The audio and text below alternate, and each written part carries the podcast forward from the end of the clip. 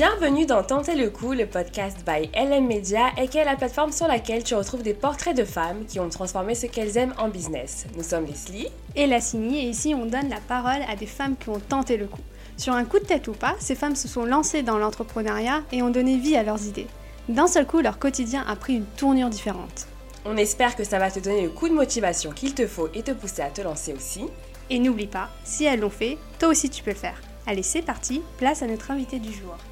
Aujourd'hui, nous recevons Sarah Ben Moussa, cofondatrice de Yasfam, anciennement appelée Studio Majorel, une creator house fondée avec Momoran. Alors, il faut savoir qu'on a entendu parler euh, pour la première fois de cette girl boss par hasard, puisqu'on cherchait un studio euh, pour tenter le coup, et on est tombé sur Studio Majorel, qui était une société de production de podcasts filmés. Alors on parle bien au passé parce qu'aujourd'hui le modèle est vraiment différent. Bonjour Sarah, on a hâte que tu nous racontes tout ça. Bonjour. On est très content de t'avoir pour ce quatrième épisode de notre podcast Tenter le coup. Studio Majorel est né en 2015 et avec Mo qui est avec nous aujourd'hui, ton associé, tu as eu l'opportunité de euh, développer un grand réseau, mais avant tout, on aimerait connaître un peu ton parcours. Parce que c'est vrai que c'est pas tous les jours euh, qu'une femme de 25 ans arrive à créer une entreprise comme la tienne. Qu'est-ce que tu as fait avant? J'ai été freelance, donc à la base j'ai fait des études de cinéma. Et en fait, je me suis rendu compte que ben, ce milieu, il voulait pas m'accueillir, il voulait pas m'ouvrir leur porte. Donc, du coup, je me suis dit, bon, ben, tant qu'à faire, deviens indépendante et, lance-toi en freelance. Et puis, en France, c'est hyper facile de devenir freelance. J'ai commencé à bosser beaucoup avec des ONG euh, dans l'écologie, sur euh, des événements euh, que je couvrais en faisant des teasers vidéo, des photos, etc. Ensuite, on a eu, enfin, j'ai rencontré Mo. On a bossé sur un, un gros projet pour Greenpeace euh, qui était une pub euh, sur plusieurs, euh, plusieurs capsules vidéo. Donc fallait tout faire, c'était vraiment un gros gros projet. C'était mon premier gros projet où il fallait faire toute une déco, etc. Ensuite je suis partie vivre au Canada parce que les opportunités en France manquaient. je me suis dit bon bah va, va voir ailleurs si c'est peut-être mieux qu'on dit l'herbe et puis toujours plus verte ailleurs. Mm. je suis partie euh, à Montréal euh, avec Mo, où on a découvert un peu la culture là-bas, euh, comment ça se passait, où on voulait s'installer en fait. on s'est dit, bon, on va essayer de vivre là-bas pour pouvoir commencer. Pareil, c'est hyper simple là-bas d'être de, d'être freelance. Au début, j'ai essayé de trouver du travail, honnêtement. J'ai créé mon LinkedIn, j'ai fait une belle page, tout. C'est très très dur quand t'es immigré au Canada en tout cas au Québec, c'est l'endroit que j'ai connu, et que tu es français, c'est très très compliqué de trouver du travail. Ils préfèrent privilégier les Canadiens en fait. Ouais, j'imagine. On s'est dit, bon, bah, on va, enfin, on va se lancer seul. Hein. on a fait un peu notre réseau, on a rencontré plein de gens, etc. Du coup, j'ai fait pas mal de prestats en freelance. J'ai fait un peu de tout, honnêtement. j'ai fait des petits boulots, etc. Et attends, euh, attends, Sarah, t'es allée trop vite. attends, attends, attends, déjà. déjà, euh, tes études de cinéma audiovisuel, euh, pourquoi tu dis que ce monde ne t'a pas accueilli? C'est-à-dire? Je sais pas si ça vient de l'école que j'ai faite ou pas, mais c'est très très dur en fait d'avoir un réseau, tout simplement. En cinéma, mm. les gens soit ils te répondent pas, ils te ghostent, énormément ghost. Soit on va dire oui mais t'as pas d'expérience. Mais la plupart du temps honnêtement c'est genre pas de réponse. Même pour un stage, je, ouais, je devais faire un stage de fin d'études et euh, j'ai mis honnêtement, euh, euh, tellement j'avais pris du retard pour avoir mon diplôme parce que j'arrivais pas à trouver de stage. J'ai dû mettre 6 mois avant de trouver un stage. Ah j'ai fini chez TF1 à faire des castings en tant que stagiaire, mais mm. c'était. C'était pas du tout un kiff. Et Toi, t'as toujours aimé la vidéo en fait Oui, c'est ça. Je voulais vraiment être dans ce domaine-là. Et le casting, c'est sympa, mais casting de télé, ça n'a rien à voir, c'est pas du cinéma quoi. Même en rentrant dans ça et en ayant des connexions dans ça, dans le casting, euh, on m'a fait partir du stage plus tôt que prévu parce qu'ils avaient trouvé une autre team, etc. Et on m'a dit, bon ben, vu que moi je suis la stagiaire et que je suis pas intermittente, Bon, on du coup, euh, voilà, on te met de côté et part quoi. Je me suis dit, bon, ben en fait, euh, ok, euh, j'aime pas du tout ce milieu. du coup, la télé, c'est mort. Ensuite, j'ai fait des petits projets avec des amis, etc. J'ai été énormément bénévole sur des courts-métrages, ce genre de choses, mais c'est très dur en fait de tomber sur le là où. Enfin, la personne qui va soit t'aider. À, à, faire un projet qui va aller en festival et qui va fonctionner, etc. Et c'est très long clairement de la persévérance. Mais du coup, mm. bon, alors après ton école préparatoire au métier du cinéma et de visuel, donc on a compris que tu as été euh, freelance sur plein d'expériences. Donc tu rencontres Mo et euh, vous décidez de bosser euh, ensemble. Est-ce que c'était la première fois que tu t'associais? Oui. Ouais, ouais, complètement. Bah, à la base, je bossais seule, donc j'avais pas forcément euh, quelqu'un avec qui je travaillais. Et puis, euh, quand on s'est rencontrés avec Mo, euh, il- on s'est rendu compte qu'on avait une bonne alchimie. puis les idées, elles fusaient, et puis on est deux créatifs, et du coup, c'était hyper cool. Moi, je filmais, lui montait les vidéos, et c'était hyper bien, quoi. Et finalement, bosser à deux, c'est quand même beaucoup mieux. Parce que la, la charge mentale, euh, elle du coup sur deux personnes, et c'est beaucoup plus simple à gérer, quoi. Comme tu as fait un petit peu euh, bah, le côté solo, et après vous avez bossé ensemble, c'était quoi les avantages? Que nous, on est associés aussi, donc on Ouais. euh, c'est pas toujours rose tout le temps, hein, n'est-ce pas, je pense, mais... C'était quoi les avantages et comment tu as su quelque part que vous alliez réussir ensemble, quoi? Déjà dans la vie, on est, en- on est ensemble. Ok. Donc, du coup, ça aide pas mal. Mais ça, c'est pas forcément, euh, on peut pas forcément s'associer avec son compagnon ou sa Non. compagne. Donc, euh, c'est pas quelque chose de. C'est pas quelque chose de courant en tout ça cas. dépend. On s'est rencontrés dans un contexte créatif. Mo fait du stand-up. Quand on s'est rencontrés, on a discuté un peu de nos métiers respectifs et. Je sais pas, en fait, c'est un truc que tu peux pas expliquer, c'est euh, une alchimie qui se crée. Et dans le côté pratique, c'est que quand t'as une idée, ben, tu peux en discuter avec quelqu'un. Tout simplement, ouais. C'est ça. Honnêtement, ça change tout. Parce que quand t'es à deux, tu fais plus de choses qui sont intéressantes et t'es moins euh, enfermé dans ta bulle à, à te dire bon, mais est-ce que ce, que ce que je fais là c'est bien? Est-ce que euh, finalement les gens ils vont être intéressés, etc. Alors que là, ben, t'as un feedback direct de ton associé qui te dit bon, bah ça. euh, Ouais, ou ça, euh, peut-être qu'on trouverait qu'on le rebosse un peu. Ou même mentalement, quand bah, une personne va mal, l'autre peut l'aider à, à prendre du recul sur la situation et à lui dire bah écoute euh, ça va aller etc je trouve que dans le bon comme dans le mauvais être à deux ça, ça aide énormément en fait Ça permet de progresser plus vite aussi, Ouais. je dirais. Mm. Raconte-nous un peu le jour où vous êtes posé sérieusement et vous êtes dit bon ok on va lancer euh, notre business Studio Majorel et on tente le coup. Comment ça s'est passé en fait? Est-ce que tu te rappelles de, Ce de moment. ce moment On aime bien Oui. poser ça euh, aux gens qui viennent parce que certains pensent qu'il il faut un grand déclic ou quoi, alors que généralement les tout. réponses elles sont plutôt banales. Donc on attend de, de voir ta réponse. alors c'est Jean d'un film non, je rigole.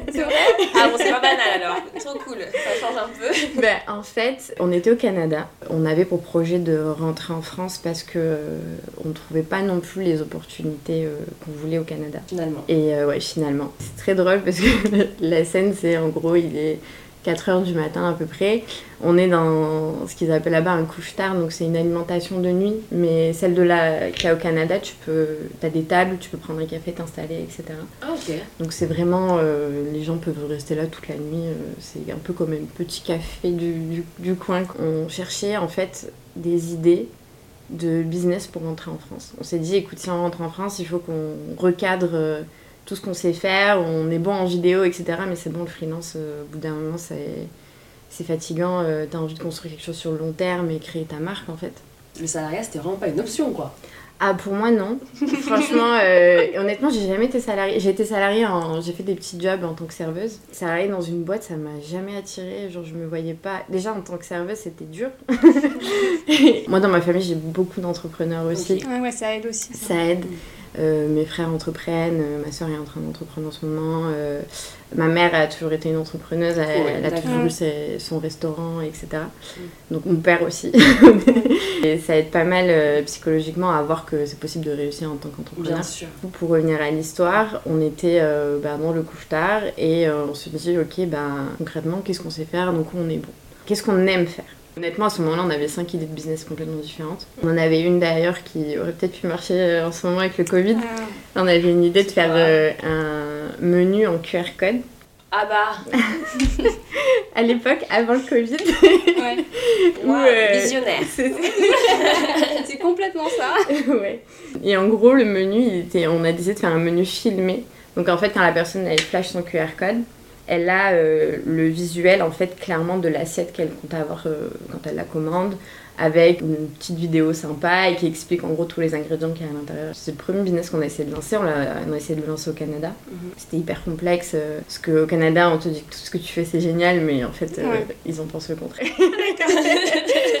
Quand on est rentré en France et qu'on a testé ce business-là avec les restaurateurs, à l'époque c'était très compliqué en fait parce que tout ce qui était numérique, ils sont hyper euh, frileux, ils sont Mm. pas encore. euh, ils- enfin, à l'époque, du coup maintenant ils sont obligés, mais à l'époque ils étaient pas encore euh, trop dans le délire, ils comprenaient pas, ils disaient bah non, moi mon client il vient, il vient, enfin pourquoi il veut scanner un QR code, c'est pas une expérience client qu'on veut et tout. Parce que là, c'est vrai qu'on était en 2000, euh, combien On moment-là, quand vous étiez au Canada était en... Alors on est parti en 2018, on est resté un an et demi, Hmm. à peu Oui. près deux ans. Donc on était en 2018 et on avait cette idée euh, en 2019, juste avant de rentrer, et on l'a on a, on l'a lancé en novembre, novembre, novembre 2019. Hmm. On a appelé les restaurateurs et tout, et on s'est rendu compte que c'était très compliqué, c'était un long travail de fond, etc.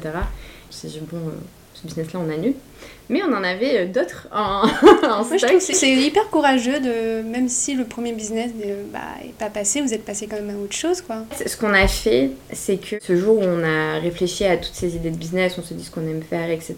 On avait Studio Majorel qui était dedans. Moi, au Canada, en fait, j'ai lancé mon podcast euh, qui était un podcast sur la danse hip-hop. Et du coup, j'ai interviewé des danseurs là-bas euh, sur euh, leur carrière, qu'est-ce qui leur a donné envie de faire la danse. Et au Canada et en tout cas aux États-Unis, le podcast est très développé et souvent c'est filmé. Et en France, c'est pas, c'est pas du tout une logique euh, classique, euh, un truc qui est classique. En cherchant, euh, je me suis dit, bah, si je rentre en France, j'aimerais bien faire un truc clean et tout avec mon podcast, j'aimerais bien le développer bien et tout. On a un peu regardé tous les studios qu'il y avait en France, on se rendait compte qu'il n'y en avait presque pas à l'époque et que c'était souvent bah, seulement audio. Enfin, on se disait, bah non, non, on veut faire de la vidéo, on veut filmer. On avait un podcasteur au Canada qui est assez connu qui s'appelle Mike Ward, qui est un humoriste aussi. Son podcast il cartonne et il est sur scène avec d'autres humoristes et puis il discute. Et il a un autre truc où il est dans son studio. Et je trouvais ça hyper cool. Et puis c'était un tout petit studio et c'était bien filmé et tout. Et du coup, on s'est dit, bon, bah pourquoi pas créer en fait euh, un studio euh, de podcast filmé, de talk show. Et puis on avait toujours eu cette envie en fait d'avoir notre espace à nous, d'avoir un truc qui, qui nous appartient, euh, où on peut faire ce qu'on veut, tout type de vidéos, etc. Donc au début, c'était pas, on n'était pas trop focus sur le talk show en général. Quand on a pensé à cette idée-là, on s'est dit, ah ben c'est une idée qu'on met en priorité. On s'était dit, bah, comme ça on peut aider d'autres gens à créer du podcast, nous on crée notre podcast, donc euh, voilà, c'est un peu, euh, on est un peu dans cette dynamique d'entraide entre guillemets. C'est ça. Et euh, les créateurs, ils paieraient un abonnement tous les mois, etc. Donc en rentrant en France, on a lancé les le truc du menu pour les restaurateurs. Quelques semaines après, on a lancé Studio Majorel. On a créé une landing page et on a attendu de voir euh, s'il y a des gens qui s'inscrivent, etc. voilà. Ok. Ok. Voilà, c'est ça. Entre temps, on s'est dit pour voir aussi euh, sur le terrain directement, on a loué un espace à Saint-Ouen en une journée. C'était un, un bureau qui avait l'air sympa. Je sais pas si vous connaissez la commune Image à Mm, Saint-Ouen. euh, C'est un espace qui est hyper sympa où il y a beaucoup de boîtes de prod à l'intérieur et euh, ils ont un cinéma et tout et c'est hyper co- cosy, c'est sympa. Et du coup on a on est allé voir cet espace là et tout, on s'est dit bon bah on peut on veut tester l'espace avant éventuellement de pouvoir euh, l'utiliser en studio euh, sur le long terme. On a créé cette, euh, cette journée où en fait on a fait venir à peu près, je crois qu'il y avait 8 créateurs de contenu différents qui avaient envie de créer leur podcast, etc. Et on leur a dit bah venez, euh, c'était gratuit, venez euh, euh, dans, les, dans, le, dans- pardon, dans le studio. Et euh, comme ça, on peut tester euh, et voir même nous, en fait, si c'est un truc qu'on aime faire, etc. On a kiffé la journée, genre c'était trop bien, on a rencontré plein de gens, les gens étaient trop contents, Euh, les podcasts ils étaient trop intéressants, il y avait vraiment des choses qui, étaient, qui étaient hyper cool, les podcasts à impact et tout, et on s'est dit putain, c'est c'est vraiment bien quoi. Nous, on a passé une trop bonne journée, on a ri, on a passé franchement un trop bon moment. C'était hyper intense parce qu'on a quand même, c'était un peu de l'usine là, parce qu'on avait enchaîné plusieurs podcasts dans la même journée. À la fin de la journée, on a eu plein de bons retours, les gens ils étaient trop contents, euh, ils nous ont dit ah mais c'est trop bien, euh, quand est-ce que vous lancez, etc. Ben, nous on avait dit bon bah pour l'instant il n'y a que la landing page donc on attend de voir si ça intéresse assez de gens. Et entre temps, vu qu'on était rentré du Canada et que on avait besoin de chaleur, on est parti euh, un mois, j'ai mon frère qui est à Dubaï, du coup on est parti un mois à Dubaï euh, en vacances chez lui pour prendre un peu de soleil et se reposer. Pendant le temps qu'on était là-bas, on a eu plein de gens qui se sont inscrits en fait euh, sur la landing page Cool. et même des personnes qui ont payé leur abonnement en avance Ah et ouais. tout parce qu'ils voulaient absolument euh, pouvoir avoir accès au studio, etc. Donc c'était trop bien. Et en rentrant en fait de, de vacances, euh, ben, on a lancé directement, on a pu avoir l'espace euh, qu'on avait testé, qu'on trouvait bien. Et du coup, c'est, c'est- ça s'est super bien passé. Euh, on a eu plein de créateurs qui sont venus enregistrer et tout. Et l'espace était bien. On avait un train en fait qui passait Ah, devant les. Mais ça, on le savait. On- En fait, la personne, quand elle nous l'a loué, elle nous a dit oui, bah, il, il passe de temps en temps, mais pas tout le temps. On s'est rendu compte que bah, il passait à des heures irrégulières, certes, mais il passait très souvent. Et du coup, bon, on en a ri avec les créateurs, on s'est dit ce sera la minute train pendant votre podcast, euh, on fait un petit, break à ce moment-là et tout. Et c'est passé après, on a postulé chez The Family, D'accord, ouais. qu'on avait déjà contacté auparavant pour euh, le premier euh, business de menu vidéo. Ils étaient pas trop chauds sur ce projet, mais on m'avait dit bah, si euh, votre projet il évolue, etc., on veut bien en entendre parler et tout.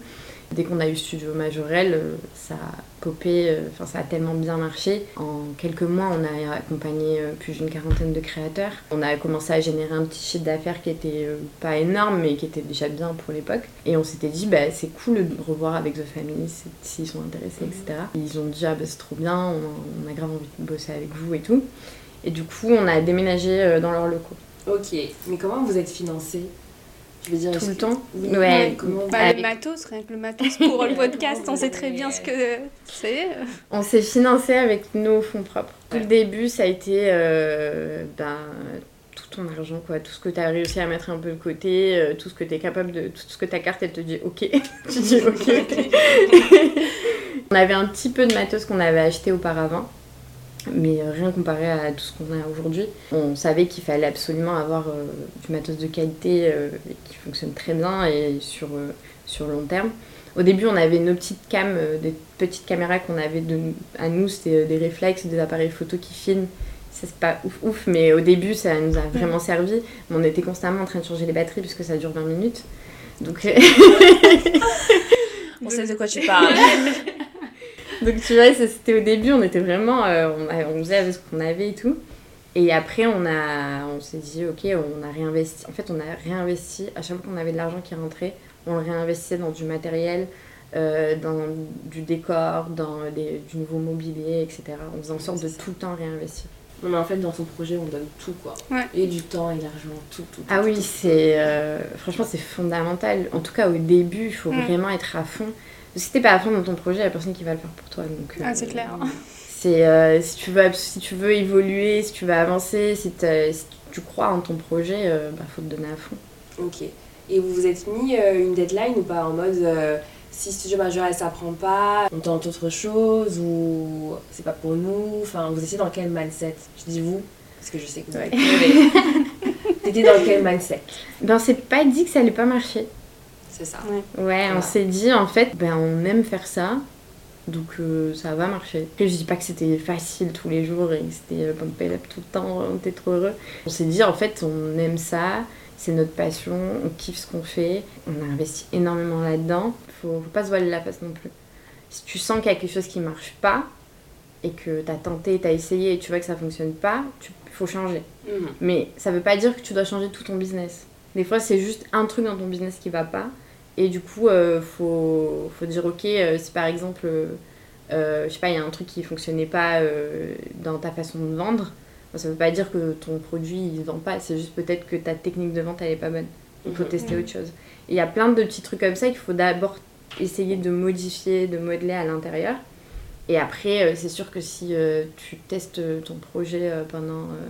Normalement, les, le premier mois, les deux premiers mois, tu es censé savoir si ton business il va fonctionner. Bien sûr, Mm. bien sûr. Mhm. Bah justement, tu parlais de changement. Aujourd'hui, Studio Majorel n'existe plus. Oui. C'est Yas Femme. On est très fan du nom, hein, je te l'avais déjà Ouais. dit Ouais. euh, off. vous avez pris un vrai tournant pour vous consacrer donc à 100% sur les créateurs de contenu. Est-ce que tu peux nous en dire un peu plus? C'est quoi le concept? Est-ce qu'il y a eu un déclic pour euh, qu'il y ait ce changement-là? Pourquoi? Comment ça s'est fait? Femme, c'est parti. On veut savoir l'histoire. Dans l'évolution de Studio Majorel, au début on a bossé avec les créateurs comme je disais juste avant. On s'est rendu compte que financièrement c'était très compliqué parce que les particuliers, ben, forcément ils n'ont pas énormément de budget. Euh, les abonnements, ben, c'était pas viable pour nous parce qu'on voyait grand et que et qu'on avait beaucoup de matériel qui coûtait cher et que les locaux à Paris ça coûte extrêmement cher. Et du coup on s'est tourné euh, vers les entreprises. Et ça en fait on est presque devenu qu'une boîte de prod pour les entreprises. Donc on est venu vraiment une boîte de com et de production de vidéos pour les entreprises. Et tout 2021, ça a été que ça. On aidait de temps en temps des créateurs, on a eu Tierlist, on a eu le chip, etc. Mais on n'était pas focus à 100% avec eux. Parce que, ben, en fait, d'un coup, tu rentres dans, une- dans le monde de start-up, entreprise, t'es plus dans ton monde d'artiste et de créateur et de création, etc. Tu gères d'autres problèmes qui sont administratifs du recrutement. Et tout ton aspect créatif, tu le perds. Parce que t'as pas le temps de, de te mettre là-dedans. J'ai essayé de lancer un blog, j'ai pas eu le temps de continuer. Bah, c'est pour ça qu'on n'a pas la suite. On avait Oui. et s'est- Euh, bah Et la euh, suite. La suite. Oui, c'est ça. Ben, en fait, c'est... je voulais trop continuer. Mais en fait, t'as tellement d'autres problématiques qui rentrent en jeu. Oui, t'as pas le temps. Moi, j'aime pas être, être dans le faux si je fais quelque chose. Fait, t'as tellement d'autres problématiques à gérer, etc., que ça devient compliqué à euh, aimer presque ce que t'es en train de faire. Je comprends. Parce que d'un coup, tu rentres dans un système euh, entrepreneurial qui, qui est génial à- à- dans certains aspects, mais qui, euh, par- qui peut t'emmener dans un gouffre euh, de... Enfin, si c'est pas, si t'as pas toujours eu ce truc entrepreneurial où tu te voyais avoir une big compagnie, ben c'est un peu frustrant en fait. Mm, mm. On s'est posé euh, l'été dernier et on s'est dit euh, la même chose qu'on s'est dit au tout début, qu'est-ce qu'on aime? Qu'est-ce qu'on aime faire? Qu'est-ce qu'on a aimé ces, de- ces deux dernières années? Qu'est-ce qu'on a aimé faire le plus? On s'est rendu compte que ce qu'on avait aimé faire le plus, c'était aider les créateurs. C'était le peu de créateurs qu'on avait, ben, c'était euh, la relation qu'on avait avec eux, les discussions qu'on avait, euh, comment on arrivait à, à les aider sur certains points, les voir heureux dès qu'ils ont terminé de, fi- de filmer un épisode de, de leur émission ou autre. Et euh, surtout leur énergie, genre c'est, ça n'a rien à voir. Honnêtement, C'est pas pareil qu'avec les entreprises. Ouais, c'est vraiment deux mondes différents. On s'est dit, bah, pourquoi on continue à faire quelque chose qu'on n'aime pas alors qu'on pourrait faire quelque chose qu'on aime? Je kiffe parce que c'est tout le concept de Hélène. Ouais, c'est clairement ça. On se retrouve complètement dans ton discours. Vraiment, euh, trop bien. À un moment donné, je pense qu'il faut prendre du recul sur ce qu'on est en train de faire. Ouais. Mm. Même si c'est extrêmement dur et je peux comprendre. Mais euh, quand tu sens en fait que psychologiquement tu fatigues et que tu es, presque con- constamment euh, irritable ou ce genre de choses, c'est quelque chose qui va pas. Et ça veut dire qu'il faut que tu prennes du temps pour toi déjà, parce que c'est extrêmement Ouais, important. important, ouais. En fait, l'année 2021 m'a fait comprendre que je crois pas au bullshit de faut travailler euh, 24 hours, euh, Non. Mm. 7 days. Non, c'est pas possible parce Non. que c'est c'est- humainement c'est impossible. Et puis tu perds tout en fait. Tu perds ta créativité, tu perds euh, ton focus, euh, tu fais plein de choses en même temps mais tu les fais mal. Alors que le fait de faire moins et de te focus pendant un certain nombre d'heures, c'est beaucoup plus bénéfique pour toi et pour ton business. Les, par exemple, si tu te dis je travaille jusqu'à 16h, ben, de 16h à toute ta soirée, ben, tu l'as pour toi, tu peux prendre soin de toi, tu te crées des objectifs personnels, etc. Et ça, c'est hyper Et important. Exactement. Mm. Tout aussi important de C'est faire du ça. chiffre euh, ou quoi. C'est ça. Dans notre réflexion, c'est pas mal rentré en, en compte tout ça.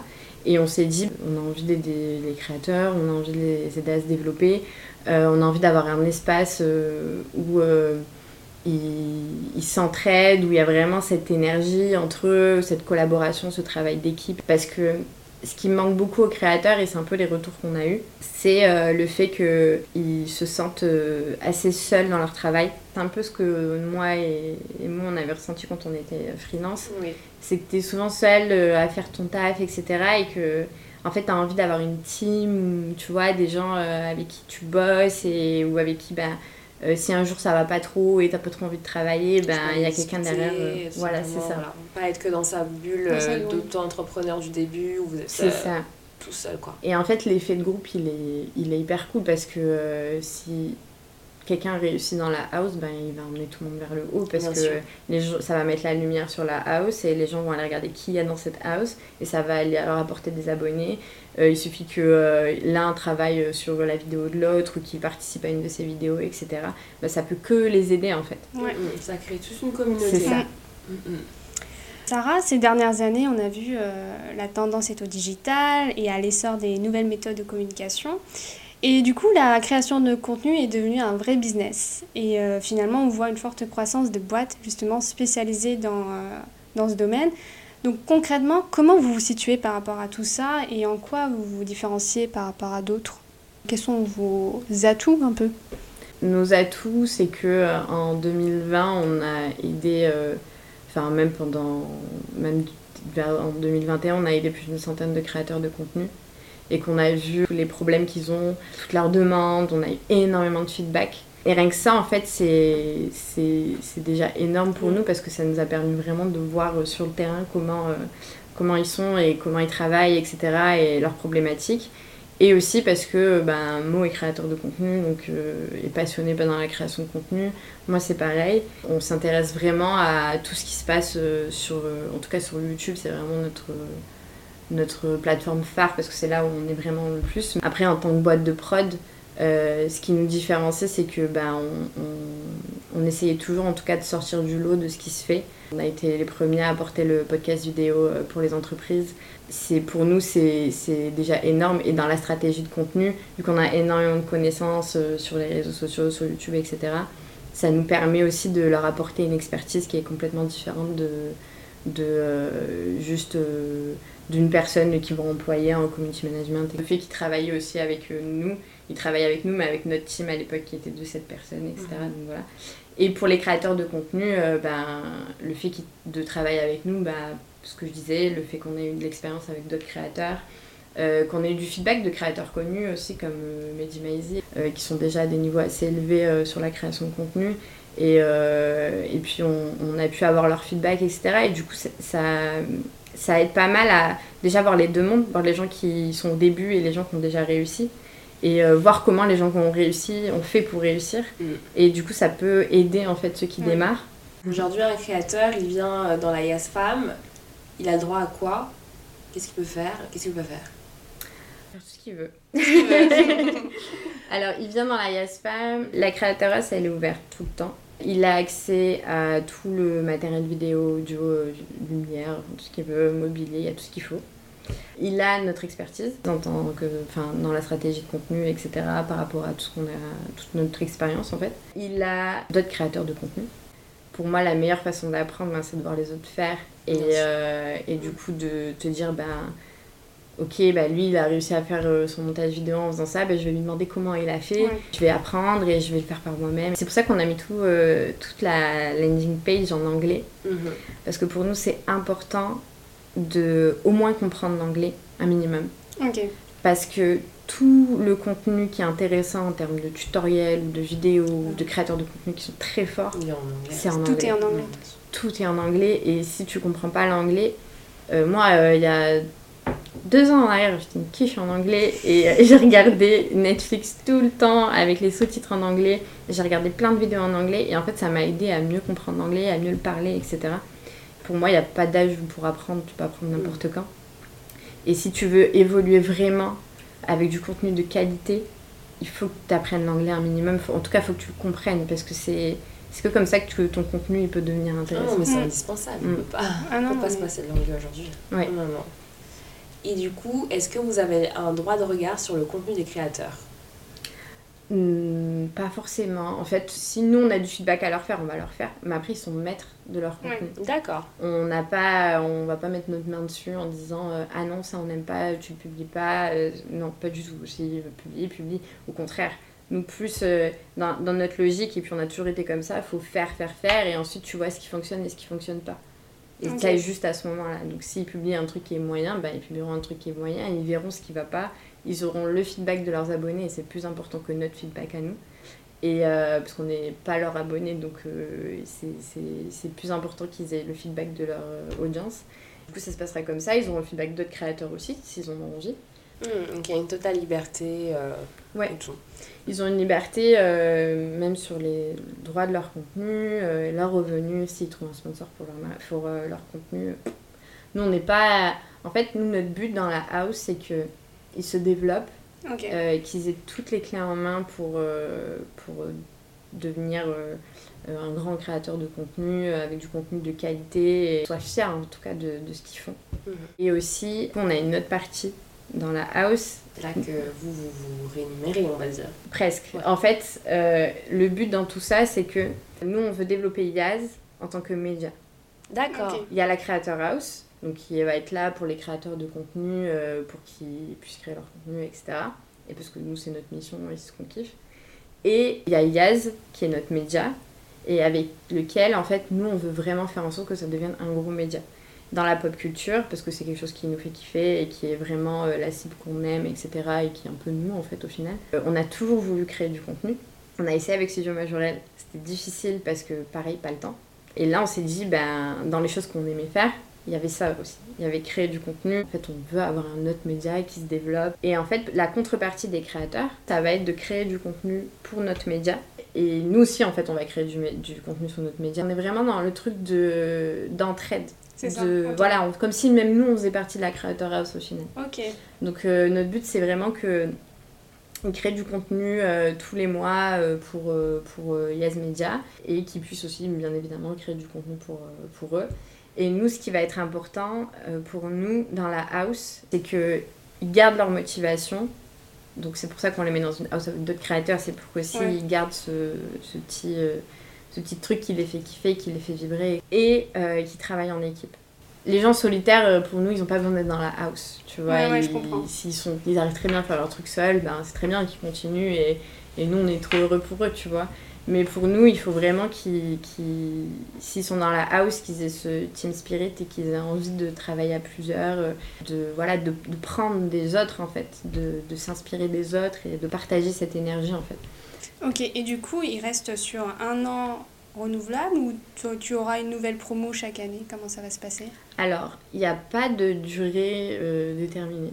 D'accord, ok. c'est euh, si la personne, elle continue, elle est dans ce truc de, elle est motivée, elle crée du contenu souvent, on voit une courbe d'évolution en fait, même si elle est très minime, hein, même si euh, la personne elle, gagne 3-4 vues, mais on voit que ça évolue et que ça down pas.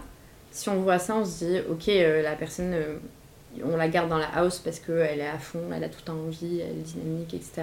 Ah bon? Ouais. Ah ok, ça je savais pas. Je pensais que. Je sais pas, genre Ouais. un an, deux ans. C'est cool alors. C'est Ouais. cool comme vraiment. Bah, en sympa. fait, c'est, c'est, pour nous, il n'y a pas de limite de temps. Par contre, euh, si la personne, euh, elle, elle l'éclate et puis elle est incroyable, etc., et qu'on voit qu'elle est, elle est presque indépendante, on va Ouais. lui dire c'est bon, tu Bien peux sortir sûr, de la bah house, Oui, maintenant oui, tu oui, te démerdes oui. tout seul. euh, Oui, oui, oui, Ouais, ça sert à rien oui, oui. euh, Et de tu laisses la là. place à, à voilà, tu laisses la place à quelqu'un d'autre. Oui. Par contre, cas contraire aussi, si on voit que la personne elle est euh, plus du tout motivée ou qu'elle elle publie très peu de contenu, euh, elle n'arrive pas à travailler en équipe, euh, enfin c'est un loup solitaire et qui veut pas avancer, etc. Bah pareil, on va malheureusement devoir demander à la personne de partir de la house. C'est un peu comme un turnover euh, de créateurs de contenu en fonction de ben, leur motivation, leur esprit d'équipe et euh, leur fréquence de publication. euh, après, nous, on n'est pas en mode tu publies une vidéo toutes les semaines, ils font ce qu'ils veulent. S'ils font une vidéo par mois mais qu'elle est ultra qualitative et qu'on sent qu'ils ont grave bossé dessus, c'est trop bien. Mm. Mais euh, voilà, c'est vraiment. Il n'y a, y a pas de limite de temps, etc. C'est pour ça que les candidatures, on peut les accepter. euh, Là, il y a une deadline parce que c'est la première promo. Bien sûr. Mais euh, sinon, dans l'année, on peut en accepter toute l'année. Si on voit que bah, à ce moment-là, bah, ça tombe bien parce qu'il y a une personne qui a réussi, qui doit partir, bah, ça, Oui. ça, ça fonctionnera bien comme ça. Donc ça peut être des créateurs de tout secteur, euh, Ouais. tout profil, où il faut quand même un- une certaine communauté, qu'ils aient enfin une communauté derrière ou euh, Pas forcément, c'est vraiment euh, la motivation de la personne. C'est vraiment euh, sa niaque. Si Ouais, ouais. euh, la personne, elle. Enfin, on voit sur sa chaîne YouTube que elle a peut-être 300 abonnés, mais qu'elle publie tout le temps, euh, que, que voilà, elle est motivée, que tu sens que la personne, elle se démerde, elle essaie de faire en sorte de réussir avec les peu de moyens qu'elle a. Ben, on se dit, ben oui, grave, tu vois, il n'y a pas de raison de ne pas la prendre. Pareil qu'une personne qui a 100 000 abonnés, qui peut-être galère à arriver à, ses, à son million d'abonnés euh, parce que justement elle a besoin de cette énergie de groupe, etc. pour se remotiver, etc. Bah pareil, on va l'aider à, à avoir tout ça. On on voit vraiment que tu veux donner euh, ce que toi peut-être t'as pas eu, le soutien que t'as pas eu au début quand t'as Ouais, commencé. c'est quoi. ça. On voit vraiment l'envie de. Non mais c'est très bien, c'est très sympa. de- C'est très sympa. Non, c'est pas sympa, c'est vraiment cool. C'est des bonnes valeurs, je vois, de, de vraiment aider euh, quelqu'un à réussir quoi son projet. Donc c'est cool. Sarah, du coup, quels sont les objectifs euh, de Gaz à long terme? Peut-être un développement à l'international? Effectivement. on aimerait bien, si on voit qu'à Paris ça prend super bien, ben, développer un peu, euh, un peu partout euh, la, la créateur, euh, pardon, la créateur house. On a quelques idées en tête pour l'instant, mais on n'est pas encore, euh, pas encore fixe, ça va dépendre de l'évolution de, de la house. On parlait même en rigolant à l'autre jour, euh, peut-être qu'on on va labelliser euh, la house. Bah, knows, mais-. On est étonné en fait que c'est pas existé avant en fait. On voulait vraiment que la house soit un lieu de travail. Tu peux venir travailler, euh, on sait que tout le monde travaille à des horaires différents, donc si t'es une personne de nuit, ben, tu peux venir bosser la nuit et tout. Tu peux être à Londres, euh, on pense à Dubaï, enfin plein d'endroits où on peut, on peut aller développer ça. Quoi. Mhm. Qu'est-ce que l'entrepreneuriat, ça t'a appris sur toi? Qu'est-ce que ça t'a apporté euh, personnellement? Je switch, là on passe à autre chose.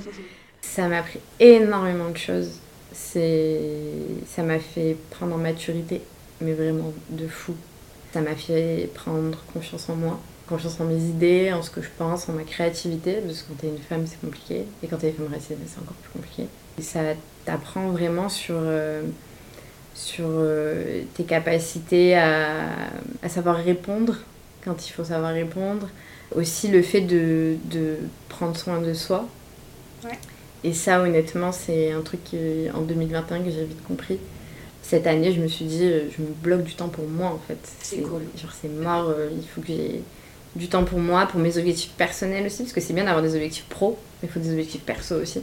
Parce que ton travail, c'est pas forcément ta vie. Donc, euh, il faut vraiment. Même si ce qui est dur dans ce qu'on fait, c'est que ton travail, c'est ta passion. Bien sûr. Ouais. D'avoir une séparation, c'est compliqué. C'est ça. Mm. Donc, euh, c'est vraiment essayer d'avoir ce truc où ben, tu essaies de trouver des, des objectifs personnels. Ça peut t'apprendre une langue, jouer de la guitare, j'en sais rien. Mais il faut vraiment le faire parce que euh, ça t'aide à t'évader. Et si tu es dans un domaine créatif ou même pas, ben, ça t'aide à retrouver cette créativité et à te retrouver avec soi. Et c'est un peu comme une méditation au final. Mhm. Alors, Sarah, on a un concept dans ce podcast qui s'appelle coup de vent. Cinq questions rapides. Tu es prête? Alors, la première. Si tu pouvais passer un coup de fil business à une femme d'affaires ou un homme, tu appellerais qui? Hmm. Crise d'eau. Pourquoi? Bah, parce que pour moi, il est il est l'exemple même de, de- du créateur de contenu, de l'artiste, de l'entrepreneur, de l'entrepreneur par excellence, qui, qui a réussi et qui a des techniques et des stratégies qui sont incroyables.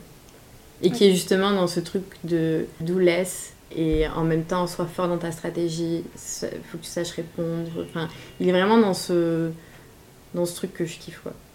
Est-ce que tu peux nous partager un coup de main qu'on t'a fait et que tu n'oublieras jamais? Ça peut être dans le cadre de ton aventure entrepreneuriale, mais ça peut être aussi en général. Tu peux dire les deux. Un coup de main vraiment que tu n'oublieras jamais. The Family au final. Enfin, avant, on- quand on était au Canada et qu'on cherchait des business, il y a aussi eu, eu ce truc où The Family, pour nous, a été un déclic. Mm. Où ça nous a fait comprendre qu'en fait, tu peux entreprendre sans être dans le chemin classique de l'entrepreneuriat. Alors, dans une autre ambiance, est-ce qu'on t'a déjà fait un coup bas dans ton aventure entrepreneuriale et du coup, comment as-tu réagi face à ça? Oui, c'est déjà arrivé. C'était pas facile. J'ai mis un peu de temps à m'en remettre. Mais au final, je me suis dit, en fait, j'ai pas besoin des autres pour réussir. Parce qu'en fait, c'est mes idées, c'est mes connaissances. En fait, ça te fait prendre confiance en toi d'un coup. Parce que tu te dis, on m'a fait un coup bas, ok. Tu prends un peu de temps pour digérer, parce Bien que c'est sûr. humain. Bah. Et après, tu dis, en fait, euh, je sais de quoi je suis capable. euh, je sais que j'ai- je suis créative, j'ai des idées, je peux avancer. euh, j'ai un associé avec qui on s'entend super bien et avec qui on peut avancer aussi. Et, euh, et en fait, ça te donne plus de force qu'autre chose. Ouais, tu te relèves beaucoup plus forte. Ouais. Le dernier profil euh, LinkedIn ou Insta, si c'est pas trop indiscret, sur lequel tu as jeté un coup d'œil. Ah bah c'était les gens d'internet. Parce que il y a eu une interview, ouais. Il y a eu une interview il y a, il y a quelques jours, du coup, euh, j'étais allée checker leur euh, compte euh, LinkedIn. Ok, et pour finir, une phrase ou une citation coup de cœur qui t'encourage à chaque fois. C'est drôle, c'est vraiment des trucs que je me pose pas forcément. On est là pour te faire réfléchir aussi aujourd'hui. hein. Ben, c'est un peu notre mantra euh, de Yaz, c'est do it for the culture. En fait, c'est comprendre que ce que tu fais, ça a beaucoup plus d'impact que sur ta personne. Mm. C'est comprendre que quand tu crées du contenu ou que tu fais quelque chose, ben en fait, ça va avoir de l'impact dans le monde. Et euh, après, moi, je pars toujours du principe qu'on a tous une mission sur Terre. Non, mais C'est vrai. Et, euh, et je suis dans, cette, euh, dans ce délire-là et dans cette énergie-là où je me dis, mais en fait, si je suis là, c'est que, et que j'arrive à, à passer toutes ces étapes, c'est que c'est pas, pas pour Il y a rien. une raison. Il y a une raison exactement. Pour moi, le fait de le faire pour euh, les gens qui me ressemblent, c'est un peu bizarre, mais pour moi, c'est important parce que quand j'étais jeune, j'aurais aimé avoir des gens avec qui euh, je pouvais me représenter. Mhm. Et euh, vu que ça- c'était pas le cas, ben, aujourd'hui j'espère euh, aider en tout cas d'autres personnes qui, qui puissent voilà, avoir un, pas un exemple, je dis pas que je suis un exemple, mais... Non, mais qui puissent s'identifier à toi, à ton parcours. C'est ça. Parce que je sais que j'ai, par exemple, je sais que j'ai pas un parcours qui est hyper classique, j'ai pas fait d'école hyper grande, j'ai pas fait toutes ces choses-là. Et, euh, et pourtant, j'arrive à passer les mêmes étapes qu'une personne qui a fait HEC ou une autre école. Et c'est pour montrer que, certes, c'est dur, je dis pas le contraire. quand t'es une meuf, ben, tout de suite on te regarde différemment, on te parle différemment, on te regarde pas forcément dans les yeux.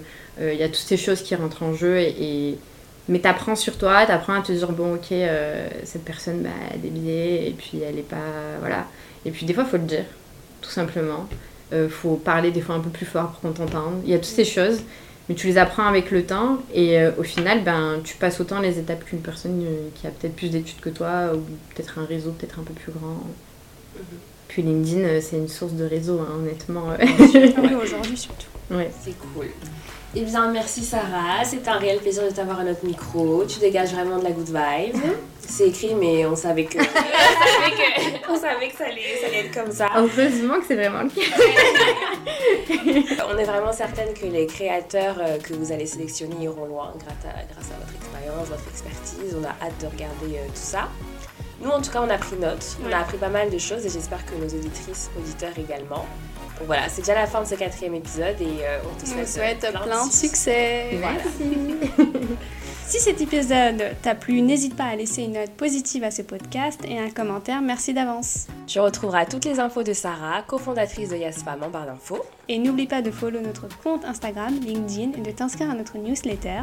On racontera très prochainement les coulisses de notre rencontre avec cette girl boss. Et on te dit à bientôt pour le prochain épisode de Tenter le coup. Bye bye